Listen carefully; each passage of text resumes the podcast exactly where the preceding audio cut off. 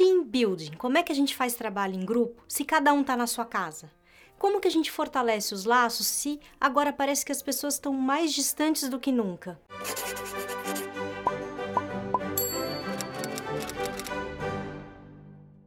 Desde que a quarentena começou e as pessoas foram obrigadas a fazer home office, profissionais de recursos humanos, de RH e pessoas como nós que trabalham com desenvolvimento de equipes nas empresas, a gente se deparou com coisas que a gente nem imaginava que ia ter que enfrentar quando tudo isso começou. Se você não é profissional de RH ou não trabalha com isso como a gente, eu vou te contar que o team building é uma ideia muito comum na administração e gestão de pessoas nas empresas. Basicamente, consiste em ajudar pessoas que trabalham juntas a melhorarem sua capacidade de colaboração e desenvolverem habilidades de relacionamento. Quer dizer, do ponto de vista da relação, o team building busca fazer as pessoas trabalharem melhor juntas. E do ponto de vista do negócio, esse aumento de sinergia entre os membros da equipe gera resultados em termos de performance. Por isso o team building é tão importante mas ele é um tipo de treinamento que vai muito além de uma aula expositiva e de prática de exercícios.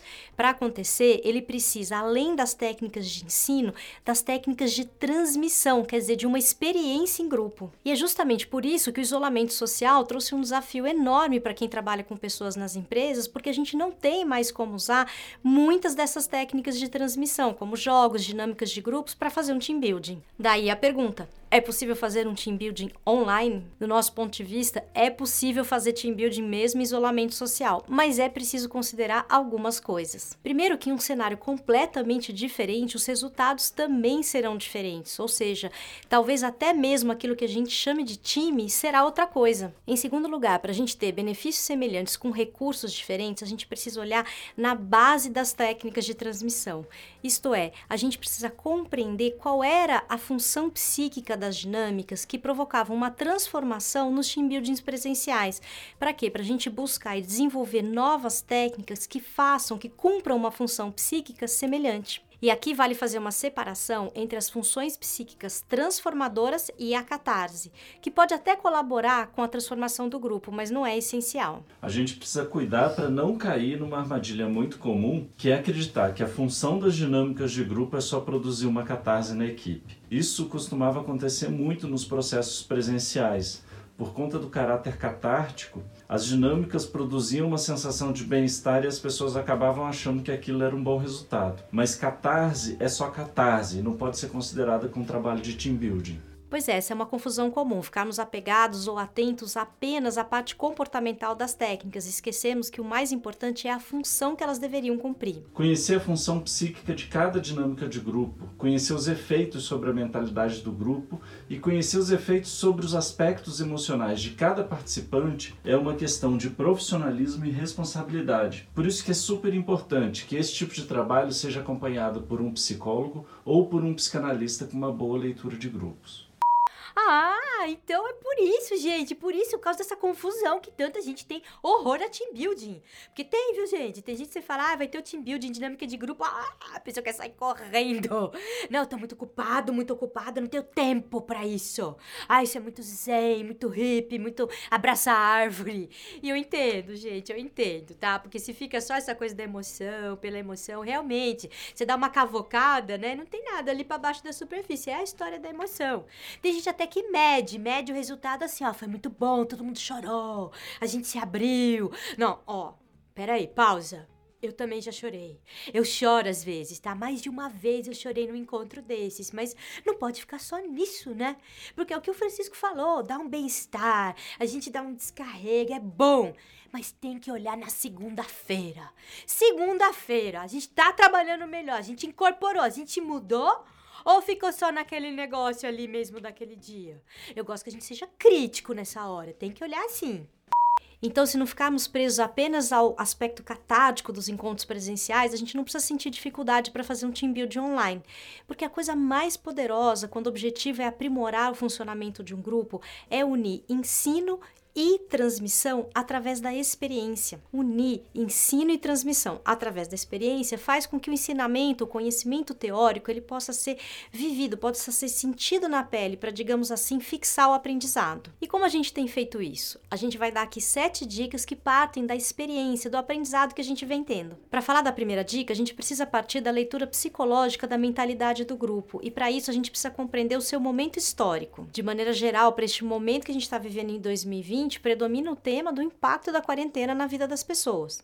Isso pode variar de acordo com o tempo, com o contexto da equipe, com a cultura organizacional. Mas hoje em dia a gente está encontrando praticamente em todos os grupos a mesma situação. A desmobilização do trabalho no escritório, da empresa, acabou provocando inconscientemente uma desorganização dos grupos. Ou seja, houve uma sobreposição entre desmobilização e desorganização, e mesmo times muito fortes e coesos também foram abalados. Então, a primeira dica é considerar que um passo fundamental talvez seja até um rebuilding da equipe, quer dizer, antes da gente falar de todo mundo remar para o mesmo lado, talvez a gente tenha que dar um passo atrás e perguntar onde estão os remos, se está todo mundo no mesmo barco, etc. Para isso, relembrar os valores, repactuar metas, refazer ou criar novos combinados é fundamental neste momento. A segunda dica é criar um ambiente de acolhimento, de segurança, tolerância, empatia.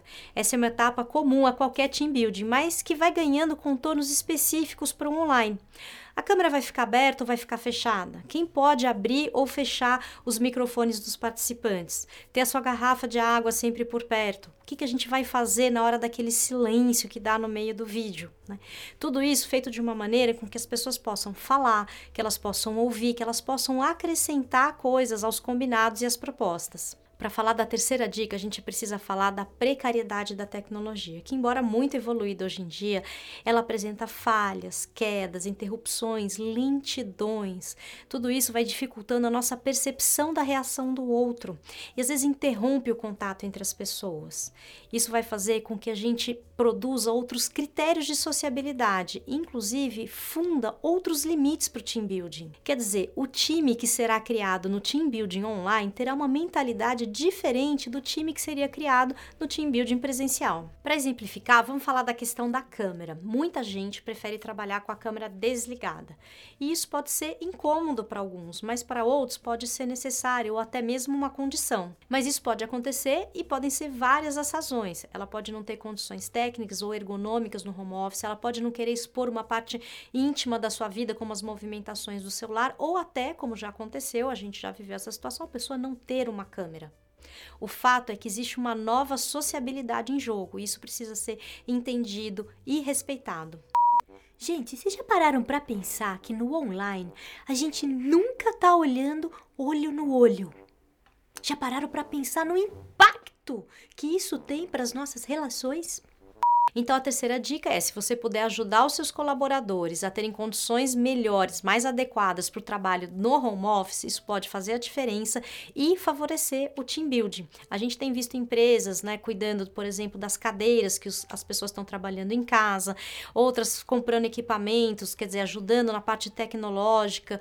Tudo isso pode favorecer o sentimento de acolhimento e pertencimento. Uma quarta dica muito poderosa é criar momentos de troca em duplas de participantes. Isso resgata a oportunidade de cada um falar de si e contorna a dificuldade que é tomar a palavra, ter a palavra numa videoconferência. Nesse tipo de reunião online, ao contrário do presencial, você falar, é, fazer um comentário, até mesmo fazer uma pergunta é muito mais lento e complicado. Presencialmente, as interrupções, as perguntas são uma demonstração de interesse, mas no online, né, a fala da gente costuma até ser atravessada pela do outro. Tem sempre aquele, não, pode falar, não. Tá, fala você. E aí fica aquele silêncio, né? Interrompe a naturalidade, o fluxo da conversa. Então, promover esses momentos de trocas em duplas permite que as conversas sejam mais profundas, que tenha uma aproximação entre os participantes. O valor que eles dão para esses momentos é muito significativo. A quinta dica é promover um momento de escuta coletiva, mas para contornar todas essas limitações que a gente vem descrevendo, sejam elas as tecnológicas, seja a questão da nova sociabilização, isso precisa ser conduzido por um profissional que tenha uma visão, ou seja, especializado em grupos. Essa escuta coletiva permite o reconhecimento de que todos estão passando por dificuldades, têm sofrimentos, têm angústias e abre a possibilidade para que as pessoas inspirem umas às outras, que elas contem quais são as soluções que elas estão encontrando para enfrentar esses problemas da quarentena. A sexta dica é muito simples: qualquer curso ou reunião online deve ser a mais curta possível. Não deve durar mais do que duas horas e meia. E se forem duas horas e meia, tem que ter pausa, tem que ter cinco minutos, 10 minutos no meio. O online é muito cansativo, todo mundo já percebeu isso. Pera, que eu também quero dar a minha dica. Gente, ela é bem óbvia, tá? Use o humor. Olha só, gente, que é muito mais fácil a gente ficar duas horas e meia ali na tela se a gente já riu junto antes. Ó, que gostoso. Ó, você pode chamar a gente, tá? E esse é o momento merchan escancarado desse episódio. Porque eu, gente, além de trazer uma graça, eu também cumpro uma função psíquica, acredita?